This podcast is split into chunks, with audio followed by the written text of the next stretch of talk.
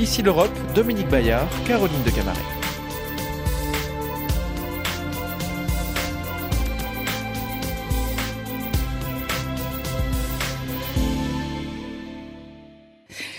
Bonjour à tous, euh, bienvenue pour Ici l'Europe. Démarrage de la COP27 sur les rives de la mer Rouge en Égypte. Une conférence qui sera dominée par les revendications des pays du Sud. Ils exigent des aides pour l'adaptation au réchauffement et des dédommagements en cas de catastrophe climatique. Que propose l'Union européenne sur le sujet Et est-ce à la hauteur des enjeux? Pour en parler, nous recevons l'une des grandes voix de l'écologie au Parlement européen, l'eurodéputée Karima Deli. Bonjour Madame Deli. Euh, vous êtes aussi, Bonjour. je le rappelle, présidente de la commission transport et tourisme et à ce titre donc très concernée par les enjeux climatiques. Ce sont vos convictions euh, écologistes qui vous ont poussé vers la politique. Vous êtes une militante de longue date d'Europe Écologie Les Verts, partisane euh, d'une écologie euh, populaire en phase avec les intérêts des classes populaires. Vous êtes pour la première fois élue au Parlement européen en 2009 et depuis vous n'avez plus quitté les bancs de cette assemblée. Vous y avez appris le sens du compromis, dit-on. Un art apparemment plus facile à pratiquer à Bruxelles qu'à Paris, où la vie politique est de plus en plus polarisée, sur les bancs de l'Assemblée, mais aussi au sein de votre propre parti politique. Alors, Karim Adeli, le changement climatique en Europe, c'est maintenant. Cet automne, toute l'Europe euh, suffoque avec des températures euh, estivales. Les 27 avaient-ils anticipé un changement aussi rapide? Je ne crois pas que les 27 aient anticipé, malheureusement. Je veux le dire aujourd'hui. Ma famille politique a tiré la sonnette d'alarme pendant des années, plus de 40 ans, en disant faisons attention à l'état de notre planète. Et au fait, on ne les a pas écoutés. Aujourd'hui, on a dit à l'époque c'était des doux rêveurs, etc. Et aujourd'hui, eh ben, les conséquences sont là. Euh, nous nous dirigeons vers une catastrophe mondiale. Ce ne sont pas mes mots, ce ne sont pas les mots euh, juste d'une députée écolo, c'est Antonio Guterres qui dit ça, le secrétaire général de l'Organisation des Nations Unies, qui le dit et qui le crie. Et de quelle catastrophe parle-t-on? Nous avons aujourd'hui une concentration actuelle du CO2 qui est le plus élevée depuis au moins 2 millions d'années. On va vers une hausse des températures de plus de 2 degrés d'ici 2030 par rapport à 1990. Ça veut dire quoi? Bah 2030, c'est dans 8 ans. Et en France, on aura plus de 3,8 degrés d'ici 2100. Donc on est dans un scénario où ce qu'on a vu cet été va se multiplier si nous ne faisons rien. Alors, il y a une autre euh, crise hein, qui a submergé l'Europe et qui peut-être peut changer euh, la donne de cette euh, transition énergétique, c'est la guerre russe en Ukraine. L'Europe doit maintenant apprendre à se passer du gaz russe. On voit aussi qu'avec la flambée des prix, les gouvernements subventionnent les boucliers énergétiques, notamment le carburant, c'est le cas en France. Euh, du coup, se pose une question, comment est-ce qu'on va concilier l'impératif de la transition énergétique et la défense du pouvoir d'achat, qui sont les deux urgences du moment? C'est compatible? Oui, c'est compatible, mais si on l'avait fait avant, ça aurait été mieux. Oui, mais maintenant, on, est devant le, ce mur. Euh, je, je, comprends bien, mais je le dis, d'abord, il faut regarder ce que nous avons vécu, et je vous remercie de l'avoir redit tout à l'heure, mais il faut le matraquer nous, avons, nous allons avoir des inondations dramatiques, des sécheresses plus dramatiques, des feux de forêt. Et partout dans le monde, la géopolitique du monde va changer. Selon qu'on possède des ressources alimentaires, des eaux potables, là où on vit, nous aurons pas seulement, on voit partout dans le monde des guerres sur l'alimentation, on a une flambée des prix sur certains produits, voire de la spéculation, comme on a vu en Europe, mais il y aura des populations déplacées. Maintenant, votre question qui est centrale, nous sommes dans une transition énergétique qui est trop lente, notamment en France. Si nous voulons gagner dans le pouvoir d'achat, si nous voulons rentrer dans la transition de demain qui sera bon pour l'emploi et le pouvoir d'achat, eh d'abord, la première chose, c'est rentrer dans une politique d'économie d'énergie. Ça veut dire quoi techniquement? Ça veut dire rénover, au maximum des bâtiments, changer la mobilité. Vous avez parlé notamment du prix carburant. Oui, le carburant aujourd'hui connaît une hausse. Mais par rapport à cette hausse, il faut aider d'abord bah, les personnes qui n'ont pas le choix de prendre leur voiture. C'est une écologiste qui vous le dit. Il n'y aura pas de transition écologique sans justice sociale. Il y a des gens qui n'ont pas d'alternative. Donc les alternatives, et c'est la présidente de la commission transport qui vous le dit, il faut les muscler et tout de suite les enrichir. Plus de trains, plus de transports en commun, plus de vélos. L'avenir, ce sera une mobilité qui sera partagée, mais c'est aussi le cycle de l'énergie qui va changer. Alors puisque justement, vous le savez. justement, Madame, allez-y, allez-y. Une majorité de pays européens réclament un plafond euh, du prix du gaz pour produire l'électricité moins chère, mais c'est l'Allemagne qui bloque et la Commission qui du coup tergiverse. Est-ce que vous inquiétez de cela? Écoutez, d'abord, il faut faire le pari de ce que nous avons euh, dit et redit. On parle notamment du gaz. Le gaz, c'est quoi? Ce sont des énergies fossiles. Je suis désolée de vous le redire, mais l'Agence internationale de l'énergie l'a dit. Aucun scénario de transition ne justifie, encore une fois, aussi bien de pousser euh, ces énergies fossiles ou d'ouvrir de nouvelles exploitations d'énergie fossile. Maintenant, concernant le gaz, il faut déjà travailler sur les prospectives et les scénarios de sortie du gaz. Mais nous sommes dans une période de crise. Donc maintenant, sur la question comment allons-nous bloquer euh, notamment les, tarifs. Euh, c'est comme les vaccins. Je veux dire, il y a eu le marché européen qui a encadré pour pouvoir le faire. Là, il faut absolument que l'Europe joue le contrôle, joue la régulation. C'est euh, ce que la Commission européenne devra faire. Alors, cette transition énergétique, elle passe aussi euh, par des projets qui parfois euh, déplaisent aux écologistes. C'est le cas, par exemple, de ce projet de mine de lithium en France. Un lithium qu'on doit importer. Pour le moment, il est essentiel pour fabriquer les voitures électriques. C'est une entreprise euh, française, Imeris, qui exploite déjà le gisement et qui promet de sortir du lithium de la façon la plus propre possible. Vous êtes pour ou contre ce projet minier en France? Écoutez, l'ensemble des projets qui aujourd'hui ne respectent pas, ne rentrent pas dans la route des accords de Paris, vous savez, on, est la France, on doit être très fiers notamment de ce qui s'est passé euh, sur les accords de Paris. Nous avons signé dans notre pays la première belle feuille de route sur la réduction de nos gaz à effet de serre. Et nous ne serons demain pas capables de respecter ces engagements. Je rappelle que la France a été condamnée pour inaction climatique. Donc, il faut, cette mine ou pas? Moi, je le dis très, euh, très, euh, très simplement, c'est l'ensemble des projets qui ne rentrent pas dans la, dans la feuille de route, mais pas seulement en France, partout en Europe et dans le monde, doivent être arrêtés. Et notamment par des entreprises françaises. Et quand j'entends ça, je vous le dis, on a des entreprises françaises comme Total Energy aujourd'hui qui ouvrent des champs pétroliers et gaziers en Ouganda au mépris des droits de l'homme ou en, en, en, Afrique du Sud qui exploitent les côtes sud-africaines pour des offshore alors qu'on voit que ce sont des réserves de biodiversité fantastiques. On voit que ce sont des lieux où véritablement les petits pêcheurs ont besoin de, justement de cette protection. Là aussi, nous ne pouvons pas avoir un double discours. Nous, nous le disons très simplement aujourd'hui, ça a été dit par le Parlement européen, il faut arrêter la, la prolifération vraiment du fossile partout, en Europe et dans le monde. Vous voyez, tout à l'heure, vous avez posé une vraie belle question. oui, mais là, vous n'avez pas répondu sur la mine de lithium. Vous êtes contre, en fait. Dites-le, alors que ça peut servir pour la voiture électrique. Alors, attention, vous me parlez de la question euh, du lithium. Oui, on en a besoin dans des voitures euh, de main électriques, mais il y a d'autres matériaux qu'on aura besoin. Donc, faisons attention.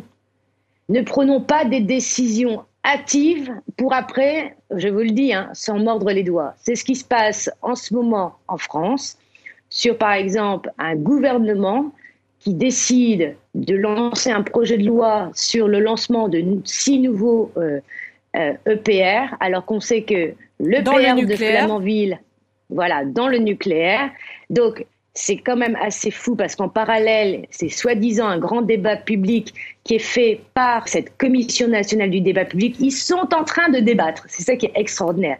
Ils sont en train de débattre. Eh bien, on s'en fiche un peu de ce que disent les citoyens, les élus, etc.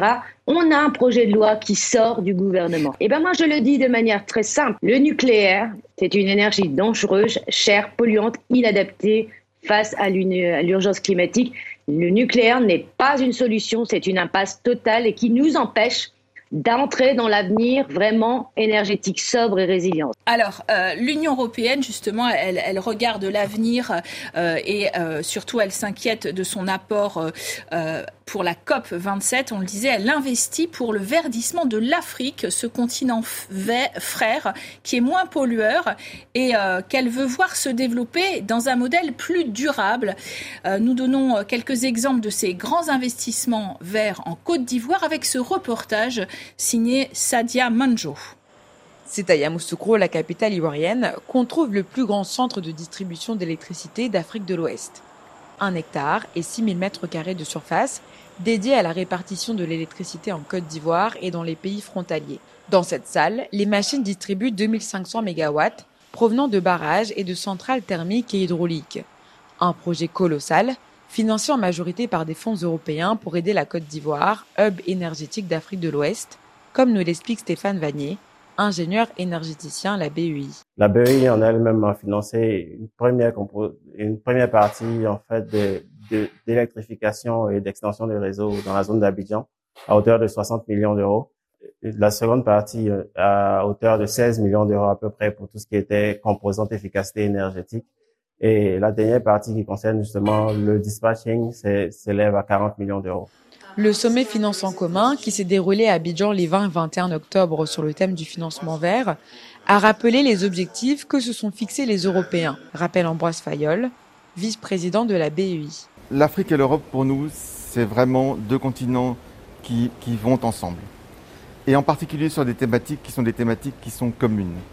Et la thématique du changement climatique, elle est elle existe malheureusement en Afrique, elle existe en Europe, elle existe partout dans le monde et elle justifie qu'on fasse euh, des projets qui permettent de lutter contre les effets du changement climatique partout dans le monde. C'est des projets d'énergie renouvelable, c'est des projets euh, d'efficacité énergétique, c'est des projets euh, d'innovation dans le domaine du climat et aussi, parce que le continent africain voit plus déjà aujourd'hui les effets du changement climatique que d'autres continents, des projets d'adaptation. Parmi les projets qui ont vu le jour, un projet solaire au Mozambique et plusieurs projets éoliens au Kenya. À ce jour, la BEI a investi 59 milliards d'euros dans 52 pays africains. Alors Karima Deli, lors des précédentes COP justement, euh, les Européens en particulier sont engagés à abonder euh, le fameux fonds d'adaptation pour les pays les plus exposés, euh, sans parler effectivement d'une aide financière en cas de, de catastrophe climatique. Est-ce qu'ils sont en train de tenir promesse? Ben non, malheureusement. Et c'est là où on est dans un. Vous vous rendez compte qu'on est dans la COP 27. Ça veut dire qu'on est dans la 27e COP. Donc on est obligé encore de négocier parce que rien ne bouge. Il faut savoir que les pays les plus riches du monde, ceux qui sont les plus responsables du euh, changement climatique, ils ont échoué à revoir leurs objectifs climatiques. Et alors que quand vous regardez la plupart des pays, notamment du, G20, c'est eux qui représentent à eux seuls 80% du PIB mondial. Le problème que nous avons, et ça a été très bien dit dans votre reportage, les pays du Sud, c'est pas eux qui sont responsables des émissions de CO2. Ce sont nous, vous voyez, les pays du Nord. Et c'est là où ça va pas du tout, parce que tant qu'on fera pas d'efforts, bah, les conséquences, c'est eux qui vont les subir. Donc, l'Europe, l'Union européenne, doit être au rendez-vous pour dire maintenant, tous les États membres doivent respecter la feuille de route. Alors, moins 55% d'ici 2030, vous voyez, euh, est-ce qu'on va y arriver? Et si les États membres ne les respectent pas, qu'est-ce qui va se passer? Il n'y a pas de sanctions, vous voyez. Et en parallèle, il faut aider notamment bah, les, pays, du Sud. Et là, je ne peux que le regretter. J'étais en 2009, notamment à Copenhague, la COP de Copenhague, 2009. On parlait déjà du fonds vert pour aider, accompagner les pays du Sud avec notamment les 100 milliards d'euros. Et aujourd'hui, on n'a toujours pas trouvé les 100 milliards d'euros, vous voyez Karim Adeli, euh, une réponse très rapide sur le Brésil avec le retour au pouvoir euh, de Lula. Ses premiers mots, c'était sur la déforestation de l'Amazonie. Il veut euh, lutter contre cette déforestation pratiquée par son prédécesseur Bolsonaro. Est-ce que, mais il n'a pas précisé, précisé non plus ce qu'il allait faire. Alors, son retour, ses promesses, c'est un bon signal? Ah bah oui. C'est-à-dire, c'est pas quelqu'un de climato-sceptique et quelque chose, on a envie de dire un peu soulagement. Maintenant, il va falloir travailler. C'est-à-dire, il faut préserver les peuples autochtones, notamment tous ceux qui vivent dans l'Amazonie, et il faut défendre notre poumon géant qu'est l'Amazonie. Et donc là, la déforestation va être un des vrais grands euh, combats. En tout cas, on sera là pour, pour être très vigilants parce que nous attendons pas des mots hein, du Brésil, mais véritablement des actes. Et un des plus beaux actes, c'est de sauver la forêt amazonienne. Alors rien ne va plus entre la France et l'Allemagne, vous l'avez euh, noté euh, Karima Deli. Énergie, euh, défense, ils divergent sur, sur la méthode et les moyens. Olaf Scholz refuse d'emmener Emmanuel Macron en Chine. Est-ce que la panne du couple franco-allemand à laquelle on assiste peut être mortelle pour l'Europe en cette période de crise? Je ne sais pas si elle peut être mortelle. En tout cas, le couple franco-allemand aujourd'hui, on ne doit pas minimiser euh, les, divergences. Vous savez, à chaque fois que le couple franco-allemand est mis à l'épreuve, ça veut dire qu'il y aura peut-être un renouveau de l'Europe. Et moi, je crois qu'il est peut-être temps aussi que ce couple franco-allemand ouvre les mains et les bras, notamment aux pays du Sud. Parce que le nouveau couple franco-allemand devrait donner une dynamique. Ça, c'est la première chose. Ne plus rester solidaire, un petit peu, comme ça a été le cas, mais incompris des autres. Aujourd'hui, je pense que justement, euh, on a vu euh, que le couple franco-allemand pouvait peut-être, en termes de géopolitique, réfléchir euh, autrement. Et donc s'allier et écouter plus les pays du Sud. Ça, c'est la première chose. La deuxième chose qui, moi, me pense, que je pense incroyable, c'est qu'il y a des décisions nationales qui sont parfois prises totalement de manière de manière un peu égoïstement des uns des autres, ils sont incomprises. Et là aussi, il va falloir aussi montrer à quel point nous sommes matures. Nous avons, nous avons eu une pandémie et euh, il est vrai que durant la pandémie, on a vu que euh, des pays pouvaient euh, aussi être complémentaires, voire solidaires. Et donc là aussi, il est temps que je pense que l'Allemagne, la France dépassent, dépassent un peu les séquences nationales et réfléchissent à des stratégies européennes cohérentes, mais beaucoup plus solidaires. Aujourd'hui, il est grand temps de jouer collectif, mais que le couple franco-allemand mène la danse. Une toute dernière question euh, sur la vie de votre propre parti en France, parce que je crois que ça peut être intéressant de le décrypter pour les Européens qui ont peut-être du mal à suivre. Alors, votre parti s'apprête à renouveler ses instances dirigeantes avec six candidates en lice, six femmes dans un parti en pleine guerre des sexes, hein, avec euh, l'affaire Julien Bayou, contraint au retrait à cause des accusations portées par son ex-compagne, des accusations relayées par euh, des féministes qui se surnomment les louves alpha au sein euh, d'Europe Écologie Les Verts. Alors, est-ce que ces, bisbilles, euh, tout ça, ça fait progresser la cause des femmes en politique et la cause de l'écologie? Moi, je le dis très clairement, le temps n'est pas à la division, le temps est à l'addition. Nous avons perdu beaucoup trop de temps sur des tergiversations, etc. Ce n'est pas mon problème. Moi, je soutiens une liste durant ce, grand congrès des écologistes qui montre une chose, il est temps que les écologistes soient un parti de gouvernement, qu'on soit au pouvoir dans cinq ans.